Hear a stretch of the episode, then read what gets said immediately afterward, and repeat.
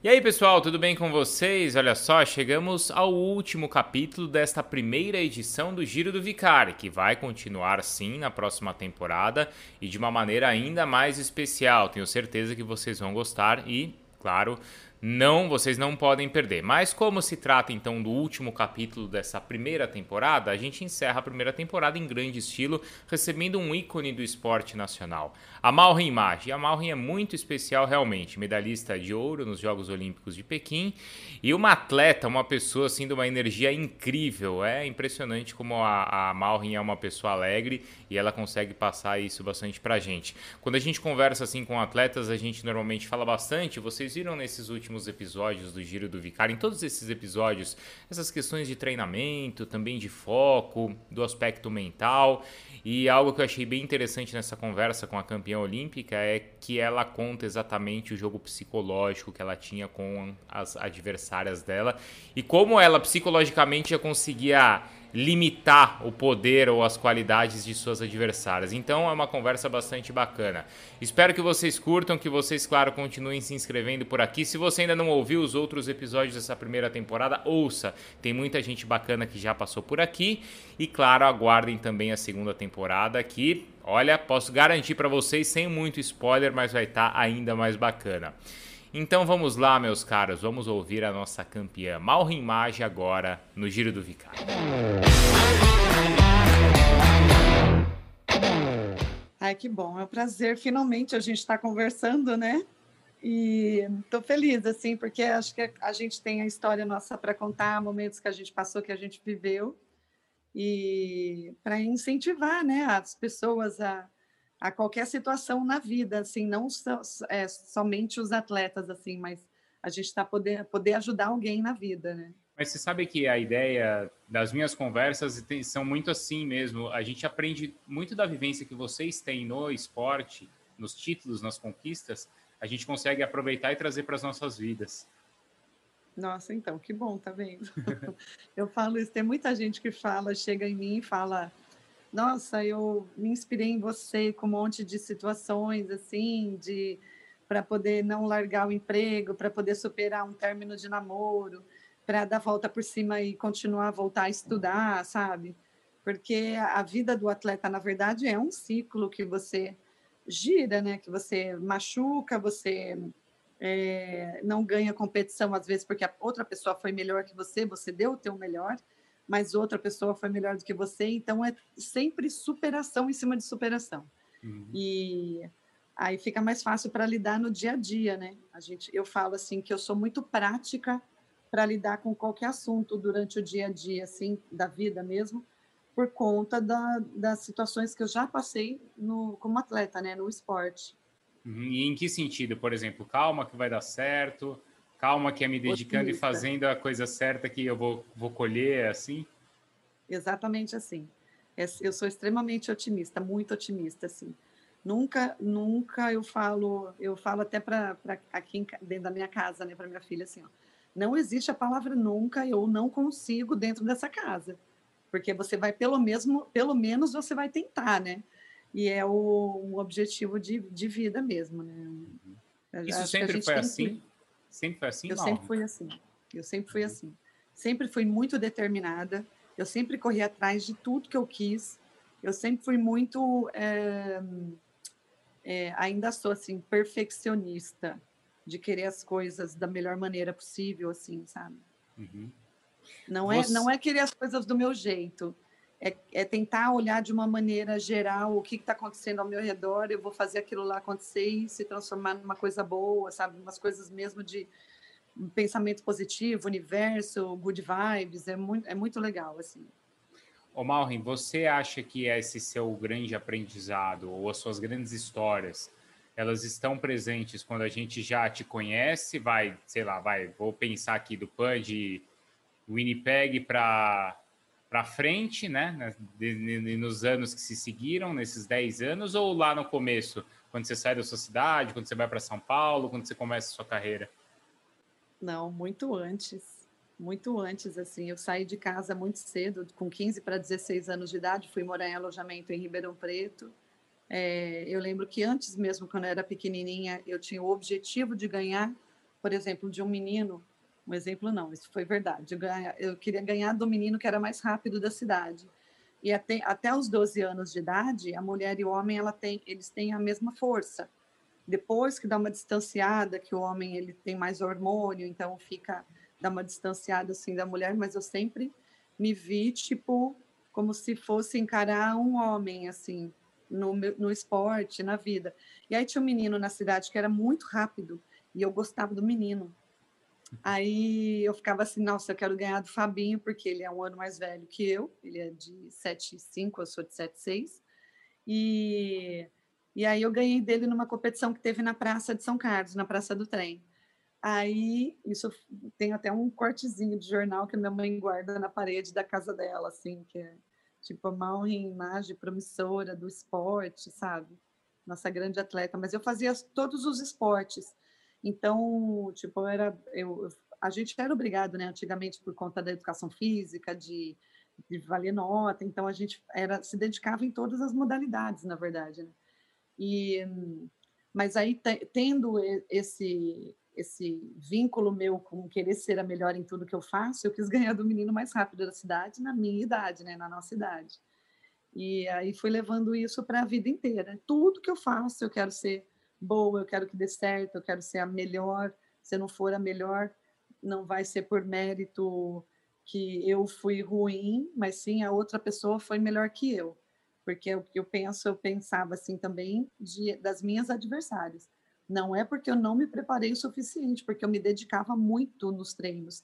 Eu encarava os treinamentos meus como se fossem competições, para poder chegar na competição e fazer o básico com adrenalina e com a vontade de ganhar, né? Uhum. E se eu perdia, não era culpa minha, era uhum. culpa da outra menina que foi muito melhor do que eu. Quando você no atletismo, quando você ganhou, você contou essa, essa passagem do menino ali que você, do Fabinho, né? O Fabinho também depois ele não virou campeão olímpico, né? Você virou. Aí já tem uma vantagem sua aí também, né? É. Mas o, o Malren, você era, você no início, claro, você acha que o primeiro contato com o atletismo é na corrida, certo? É, no salto. Então, quando que você se descobre saltadora? Então, eu fazia ginástica olímpica, eu gostava muito de ginástica olímpica. Então, eu comecei a fazer uma recreação com a dona Marilene aqui, mesmo na cidade de São Carlos, porque eu gostava de ginástica olímpica. Uhum. E eu tinha muita facilidade em saltar. Eu saltava, eu via as coisas, o, o Jean-Claude Van Damme na televisão, eu queria fazer igual, via lá, corria, batia o pé na parede, virava, dava um mortal, caía em pé. Eu via o Bruce Lee, eu queria fazer uns golpes, não é golpe de, de luta, é golpe tipo de virar no ar, torto assim e cair numa posição com a perna é, embaixo, outra perna em cima. Então, tudo isso era um desafio para mim. Eu falava, não, se ele consegue, eu também tenho que conseguir. E a minha professora, ela era muito boa. Ela não fazia o movimento. Ela era baixinha, gordinha, assim, mas ela explicava de uma maneira que eu entendia exatamente o que eu tinha que fazer e fazia. Então, isso era muito legal. Eu, eu vivia de desafios. Eu vivo de desafios na minha vida, né? Então, isso daí a gente, eu sempre tive dentro de mim, assim. E, e aí acabava que eu aprendi as coisas assim e era desafiado o tempo inteiro, né? Isso é de mim. Eu acho que é muito do atleta, porque eu estive conversando com o Guga, a gente contou várias histórias esse final de semana, tudo. E a gente estava contando que é, é mesmo do atleta de alto rendimento, né? De, de querer ser o melhor, de querer fazer o melhor, de querer aparecer com a bandeira, seja lá de qual país, entendeu? Mas eu do Brasil, claro. Uhum. É, é, do ser competitivo? O que é o que você acha que é do atleta? O ser competitivo ou essa questão da dedicação? Não, vou me dedicar, porque é isso que vai dar certo, as duas coisas. As duas coisas. Eu sou competitiva e me dedico, né? Porque uhum. senão não adianta só eu ser competitiva e não, não me dedicar para aquilo lá acontecer. Uhum. Não, eu fazia acontecer. Eu treinava e eu fazia acontecer. Isso não, não só no esporte, assim, na minha vida. Alguma coisa que eu queira, eu vou, eu batalho, eu brigo pelo, pelo, pelo, por um ideal, pelo que eu quero. É, recentemente, agora na política. Então, tem muita coisa assim que eu quero brigar para fazer o melhor para mim e para as pessoas que estão ao meu redor atingindo o máximo de pessoas que eu puder, claro, né? Porque eu competia fora e sempre quis uh, levantar a bandeira do Brasil no lugar mais alto da, do pódio, porque a minha bandeira é mais bonita e ela tinha que aparecer mais bonita e a música do Brasil, que é o hino nacional, tinha que ser cantado. Então, tinha tudo isso na cabeça, né? Como que a gente, nossa, eu viajava, acho que na maionese, sabia, quando eu era atleta. É, é mas uma... era legal. Então, mas assim, é interessante porque você falou aí de umas referências de quando você se, né, se descobre saltador, assim. Não eram referências esportivas, mas eram referências artísticas que você via na televisão, no filme à tarde, assim. Exatamente. Eu tive várias referências na minha vida. Eu tive uhum. referências de pessoas que treinavam comigo e se dedicavam muito, talvez tanto quanto eu, mas não atingiram a medalha, não atingiram a medalha olímpica, mas eu tinha essas pessoas como referência, porque era mais regrado, era aquela coisa de vou comer, fazer a dieta direitinho, comer tudo direitinho, sabe? E eu acho que por ser, por ter a genética muito boa dos meus pais, ah, eu fazia o, o suficiente para eu estar ali e ficar bem para treinamento e competição. Então, mas eu tenho vários ídolos assim, nem todos eles são famosos. Adorava a situação de do Ayrton Senna, que foi o grande brasileiro que a gente teve, teve na, no automobilismo, de querer carregar a bandeira, prestigiar os países que ele visitava. E hum, eu tive vários ídolos assim dessa maneira. Não assisti o Pelé, não, não é da minha época, mas eu tenho ele como um ícone, um ídolo na vida, né? E hoje, pô, a gente vai perder Diego Maradona, entendeu? A gente perdeu ontem, então recentemente a gente perde Diego Maradona e a gente sabe, não importa o que ele fez fora da, da, do campo, mas sim, importante é o legado que ele deixou dentro do campo. Então, tá, cada um tem o seu legado, agora vai de você aproveitar o que a pessoa tem de melhor para te oferecer ou não. Se você pegar a parte ruim da pessoa, você vai ser uma parte ruim.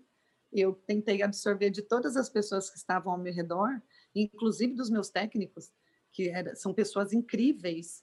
É, eu, tenho, eu absorvi o melhor que eles tinham é, como conceito de vida, como casal, como, é, como jeito de falar com as pessoas. Então, absorvi tudo que tinha, inclusive também dentro da minha família, né? Que a gente tem a parte boa, a parte ruim dentro da, da nossa, do nosso lar, assim, dos meus pais. Saí de casa muito cedo. E meus pais têm ótimas histórias, batalharam para criar os filhos, tem a, tem a vida boa, tudo, né? Tem toda uma vida boa para a gente. Então, tudo isso daí, a gente pega o melhor, o que eles têm de melhor, para a gente poder absorver, né? Uhum. Não o uhum. que tem de ruim.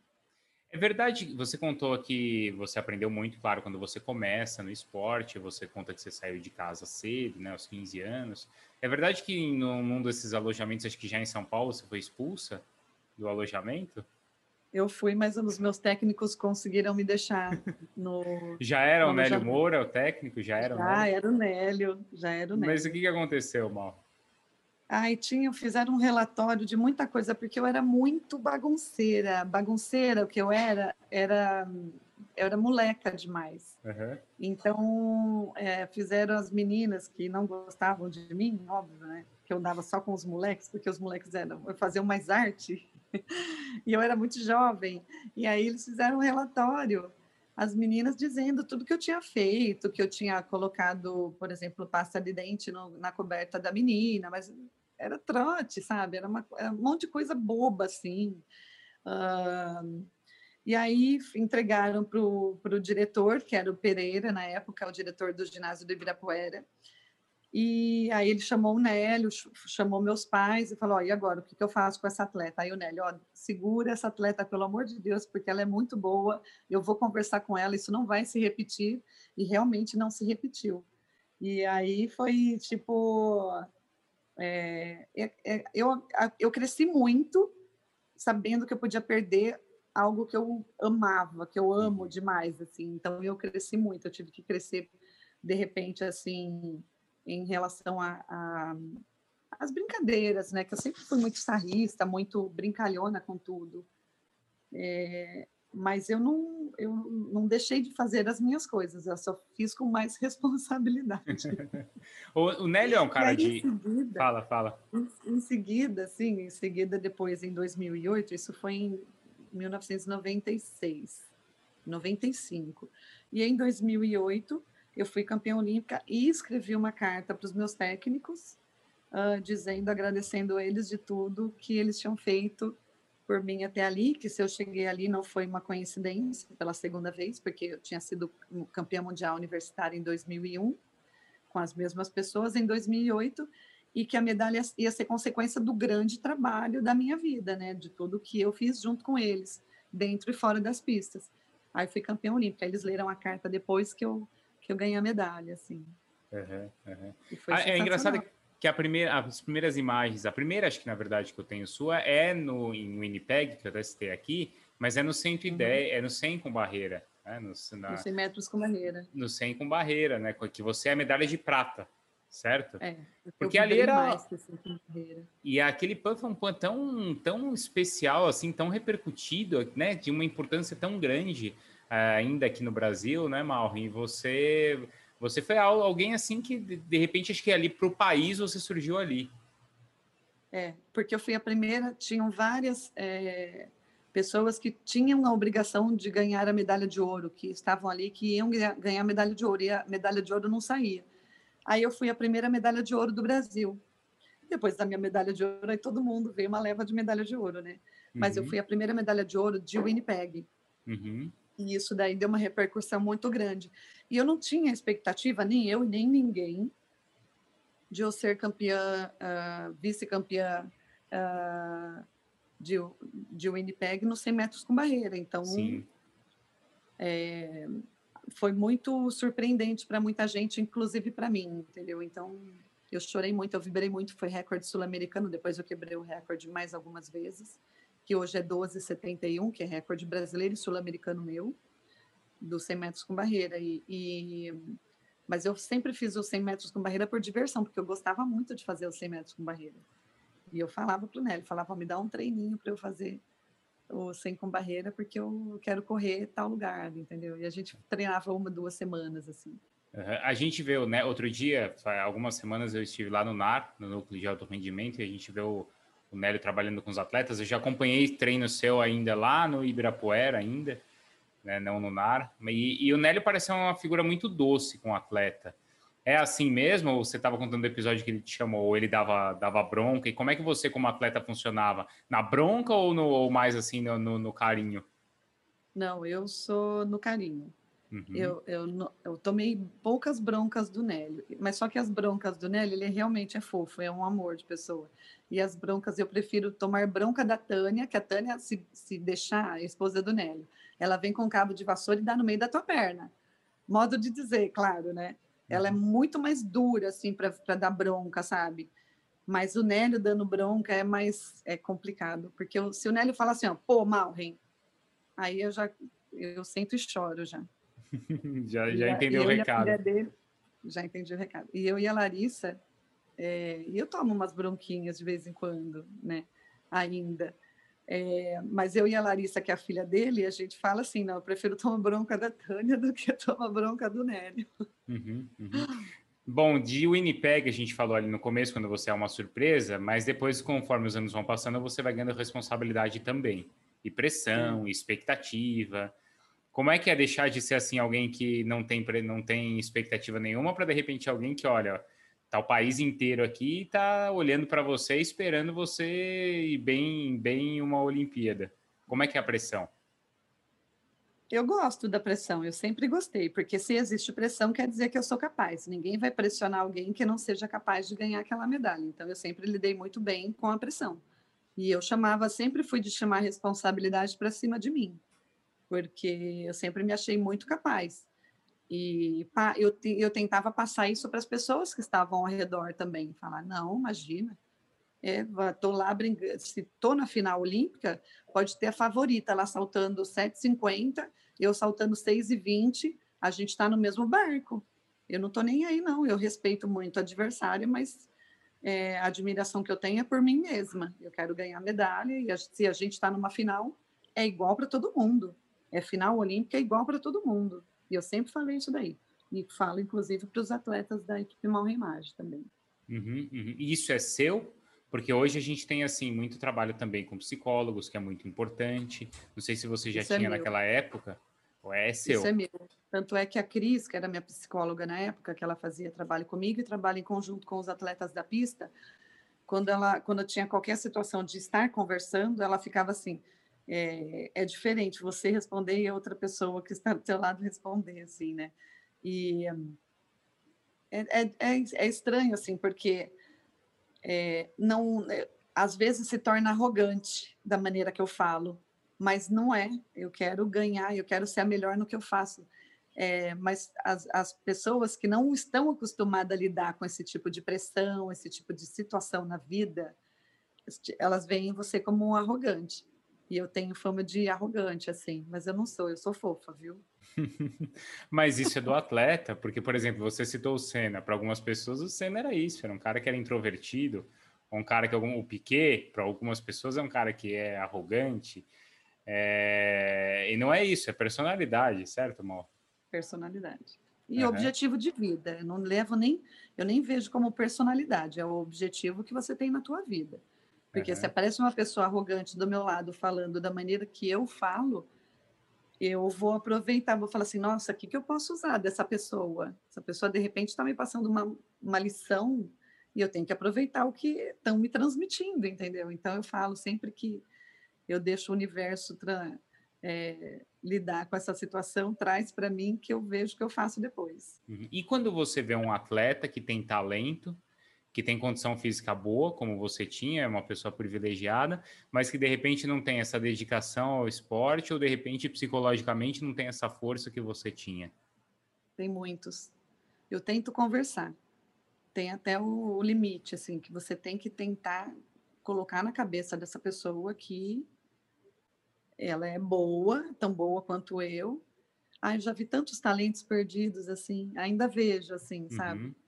E a, é, a pessoa tem que ter. Ela tem que ser egoísta de um certo modo, mas ela não pode levar isso para fora da pista, entendeu? Aquilo ali acaba quando você termina o treino, quando você termina a competição. Uhum, para funcionar, uhum. né? Uhum. Ser dela e mas tá ali, eu né? vejo muito isso em atletas. Eu vejo, eu ainda vejo. Mas isso com eu os atletas. conversar. Então, é, mas é com os atletas que você trabalha ou você está vendo ali uma competição, não sei, seja lá qual for o esporte, na TV você consegue identificar e falar assim, hum, esse cara não, dá pra, não tá bem. Dá para identificar. Dá? Mesmo em outra modalidade dá. esportiva? Há várias outras modalidades, porque é o jeito da pessoa se comportar mesmo, sabe? É, então, eu falo assim, eu, o meu grande amigo Giba, ele sempre puxou muito a responsabilidade para ele, não é à toa que ele foi o melhor do mundo, entendeu? Então ele a gente tem muito, muitas coisas parecidas assim, e a gente sempre conversa também de vez em quando assim para conversava mais, né? Para é, comparar um, os atletas assim, sabe? É que esporte coletivo é diferente demais de esporte individual. Uhum. Eu nunca quis fazer esporte coletivo porque eu sempre puxei responsabilidade para cima de mim. Então eu sabia que se a gente perdesse ia ser culpa minha mesmo que tinha mais cinco pessoas jogando junto comigo, entendeu? Ou você acha que você é cobraria mais dos outros? Ah, eu sempre cobro mais. É. E o meu irmão fala isso para fala. Às vezes eu cobro tanto, tanto do meu irmão. O, o um, um, tô dando um exemplo assim do uhum. meu irmão mais novo. Né? Cobro tanto, tanto do meu irmão que ele fala assim: não, calma, maninho, eu, eu te entendo, eu te entendo. Você foi cobrado a vida inteira, então você está na obrigação, mas deixa que eu resolvo, deixa, relaxa, deixa eu resolver do meu jeito. Uhum. E você quer o imediatismo, sabe? Assim, fala, não, mas está muito fácil para fazer. Então você vê de uma outra maneira que você quer explicar, que você quer fazer acontecer, mas cada um no seu tempo, não adianta.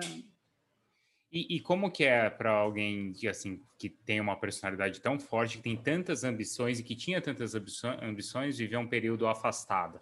O que passava naquela, na, na tua cabeça naquele momento? Acho que coincidiu com o período que você teve a sua filha também? Se não me engano, foi nesse período, né? Exatamente. Então, quer dizer, acho é. que são aquelas coisas que você não, mais para frente acaba entendendo porque acontecem, né, Mal? Exatamente. Aí eu vejo pelos, pela, pelo fato, por isso que eu falo, eu fiquei dentro e fora das pistas. Uhum. Quando eu estava fora das pistas, o que eu pensava é, eu quero ser a melhor mãe, eu quero ser a melhor dona de casa, eu quero ser a melhor esposa. Então eu me dediquei de uma outra, numa outra situação e eu quis realmente ser, eu fazia de tudo assim para deixar a pessoa bem, para ficar bem, para estar bem. de tudo para minha filha. Então, isso daí é, levei para depois também, uhum. fora das pistas, né? Te fortaleceu mentalmente, você acha? Ah, isso sempre me fortalece. É. É. Uhum, uhum. Como é que foi? Como é que é véspera? Você está numa véspera de uma final olímpica, Mauro? Eu não durmo, não dormia, né? Nas vésperas uhum. da, da Olimpíada mas eu descansava muito, então eu deixava meu corpo descansando a noite inteira, e quando começava a amanhecer, é, como a final olímpica é sempre à noite, né? Quando começava a amanhecer, eu já dormia algumas horinhas num sono bem profundo, depois acordava e já começava a me arrumar, me olhava no espelho, maquiava, me achava a última bolacha do pacote, não estava nem aí porque os outros iam pensar, me achava gostosona. Então, teve até uma situação que antes da medalha eu fui almoçar com o Diego Hipólito, uhum. tomar café da manhã, né? Era 11 da manhã, ele estava almoçando, que ele ia embora. E aí ele fala, ele sentou na mesa comigo e falou: "Ai, Malrin, tá escrito na tua testa que você é campeã olímpica já". Eu falei, não, tipo, pelo amor de Deus. Eu não sou campeã, pelo amor de Deus, não fala isso nunca. Eu quero muito a medalha, mas não vou, vou manter meus pés no chão, tudo, né? Falei: "Não, não repete isso não". E aí coloquei ele, mas ele ria, né, da minha cara, porque ele via um, uma autoestima muito alta, e eu sempre tive autoestima, tenho autoestima muito alta, assim. Eu falo que tudo que eu quero eu consigo. E se eu não conseguir também não vai ser por culpa minha, vai ser por culpa de outra pessoa, porque eu vou atrás, pelo menos eu vou atrás. Uhum. Você falou do e legado. A da Olimpíada é assim, né? Sim, a véspera sim. de Olimpíada é, é eu me preparar mesmo psicologicamente, é, tentar treinar. Eu fico, eu estou falando contigo, eu estou arrepiada aqui, porque eu lembro dos momentos que claro. antecederam as grandes competições da minha vida. E eu sempre procuro não conversar, porque eu acredito na troca de energia e na, no roubo de energia. Olha. Então eu procurava não conversar muito com as pessoas, com ninguém, a não ser que aquela pessoa me trouxesse a energia que eu precisava, que era uma energia é, boa, assim, né? Então eu sempre me mantinha no meu ciclo de amizades, senão eu não saía nem do meu quarto, eu não saía do meu, do meu universo, assim. Andava sempre com fone de ouvido, ouvia minha musiquinha, dormia com a minha música, tinha uma playlist para dormir, uma playlist para para o dia antes, uma playlist para véspera da competição, para antecedente da competição, competição 1, competição 2, tem umas playlists assim bem legais assim. Bom, conversar com o adversário então na véspera da prova, nem pensar então. Ah, eu gostava de chegar e falar boa sorte. Com olhadinha assim, sabe? É, mas sem trocar muita energia. Sem trocar energia. Eu, eu mais ignorava do que dava boa sorte, na verdade, né? Assim, depende da situação. Uhum. Porque a gente analisa o adversário. Então, se o adversário, por exemplo, não está é um competidora que brasileira que está junto comigo ali, isso acontecia muito no Sem com Barreira. E aí a pessoa não falava comigo, que tinha a rivalidade, mas só que levava para fora das pistas a rivalidade, que eu não gostava. Mas cada um é cada um. Uhum. E aí chegava na hora da competição, é, lá fazia lá, batia a palma, ficava séria, tudo, aí chegava para a pessoa, pegava na mão dela, falava, olha, muito boa sorte, espero que você faça muito o, o, seu melhor resultado da tua vida, tá bom? Fica com Deus, vamos fazer uma prova muito maravilhosa. E virava as costas e ia para o bloco, então. E isso já quebrava o psicológico de algumas adversárias. É, uma vez a minha prima me perguntou no salto em distância por que, que eu ficava andando, porque tem dois corredores, um de salto e um que você aquece, por que, que eu ficava andando na hora da pessoa da, da pessoa saltar, né? Aí eu ficava, é, porque a última imagem que eu quero que ela veja é a minha, que Olha. eu quero ser a maior adversária dela. Eu quero entrar na mente dela, assim, e algumas vezes dava certo. Eu pensava também que eu tinha que fazer o primeiro salto muito longe, porque algumas adversárias é, que são seis saltos, né? Algumas uhum. adversárias, se você saltar muito bem o primeiro salto, aí elas já murcham, fica assim, puta, e agora eu vou ter que correr atrás. Agora vai ficar difícil. Então tem tudo uma quebra de, de psicológico mesmo, assim, com a pessoa, né? Com as pessoas. E alguma vez e alguém já te intimidou? Pequim foi assim, viu? Em Pequim, em Pequim foi... foi... assim. E, eu saltei o primeiro salto e não precisava mais saltar. Uhum. Mas estava lá tentando. Não, tanto é que eu lembro Agora não lembro exatamente qual foi o salto, mas depois as e nem atleta, mas uma das favoritas precisou ir tão ao limite que era aquela de queimar salto toda hora. Não era? Exatamente. Era queimar salto, queimar salto, porque você já tinha colocado o sarrafo, não é, é outra prova, mas o seu sarrafo já estava lá, né? Exatamente. Uhum. E alguém já te intimidou? Já, uma vez, na Olimpíada de Sydney, a Marion Jones. Não, não foi nem na Olimpíada, foi no Mundial. Eu acho que foi em Edmonton, em 99. Uhum. Foi na Espanha, em 99. Teve um Mundial lá. Será que foi 2000 ou foi 99? E eu sei que eu, eu era fã dela. Imagina eu, o primeiro Mundial meu, tá competindo com a Marion Jones, que era a top de de 100, 200 e salto em distância. Aí eu fui, fui falar com ela, falei assim, ai, que legal te conhecer, posso tirar uma foto contigo? Ela olhou para mim e falou, não. e aí acabou comigo, assim, me quebrou. mas eu... Me quebrou, mas paciência, né? Isso acho é. que foi em 2001, se eu não me engano. É, mas... é. E, e depois, te pediram foto? Eu sempre tirei foto com sempre todo mundo tirou. que me pediu. Uhum. Mesmo antes de ter passado por isso. É, legal, legal. Também é. tem, também tem esse, nesse. Eu paro até o que eu estou fazendo, eu paro de comer para tirar foto com a pessoa. Não, mas às vezes eu perguntei, porque às vezes você, pré-prova, ou tendo que tendo quando um adversário te pediu ali de repente uma foto, talvez você tenha usado aí o lado Marion Jones para intimidar o adversário, a adversária. Não, eu passo Não. o lado fofo assim, uhum. porque até a adversária vai estar tá torcendo para mim no caso. É, na é minha verdade. Cabeça. É verdade, né? Tem não um... me odiando, de alguma maneira, tipo, ah, eu ganhei dela, mas ah, ela é tão fofa, sabe? Ela foi tão legal comigo. Uhum. Que tem muito isso também. Ah, depende do dia, da cabeça da pessoa, como que você quer lidar com essa situação. E outra, é uma situação que é passageira. Hoje eu sou muito eu grande, eu sou muito amiga de grandes adversárias minhas. Então eu levei algumas situações para fora das pistas. Então isso foi muito legal. Então. Ô Malrin, você há pouco no começo da conversa a gente estava falando de legado. Você falou do legado do Maradona e de outros. Qual foi o seu? Qual, qual você acha que é o seu legado? O legado que você deixa para as pessoas?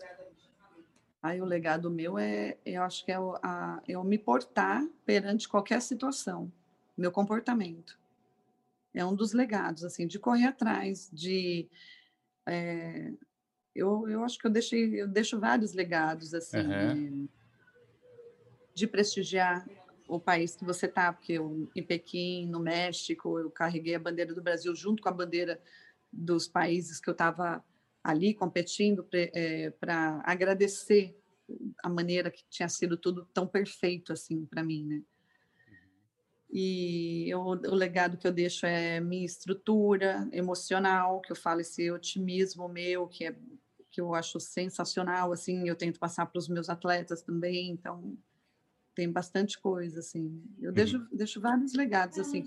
E é, perce, é você é, eu ter o poder de dar a volta por cima, que cai ali em, 2000, em 1996 eu não fui para a Olimpíada por causa de um centímetro.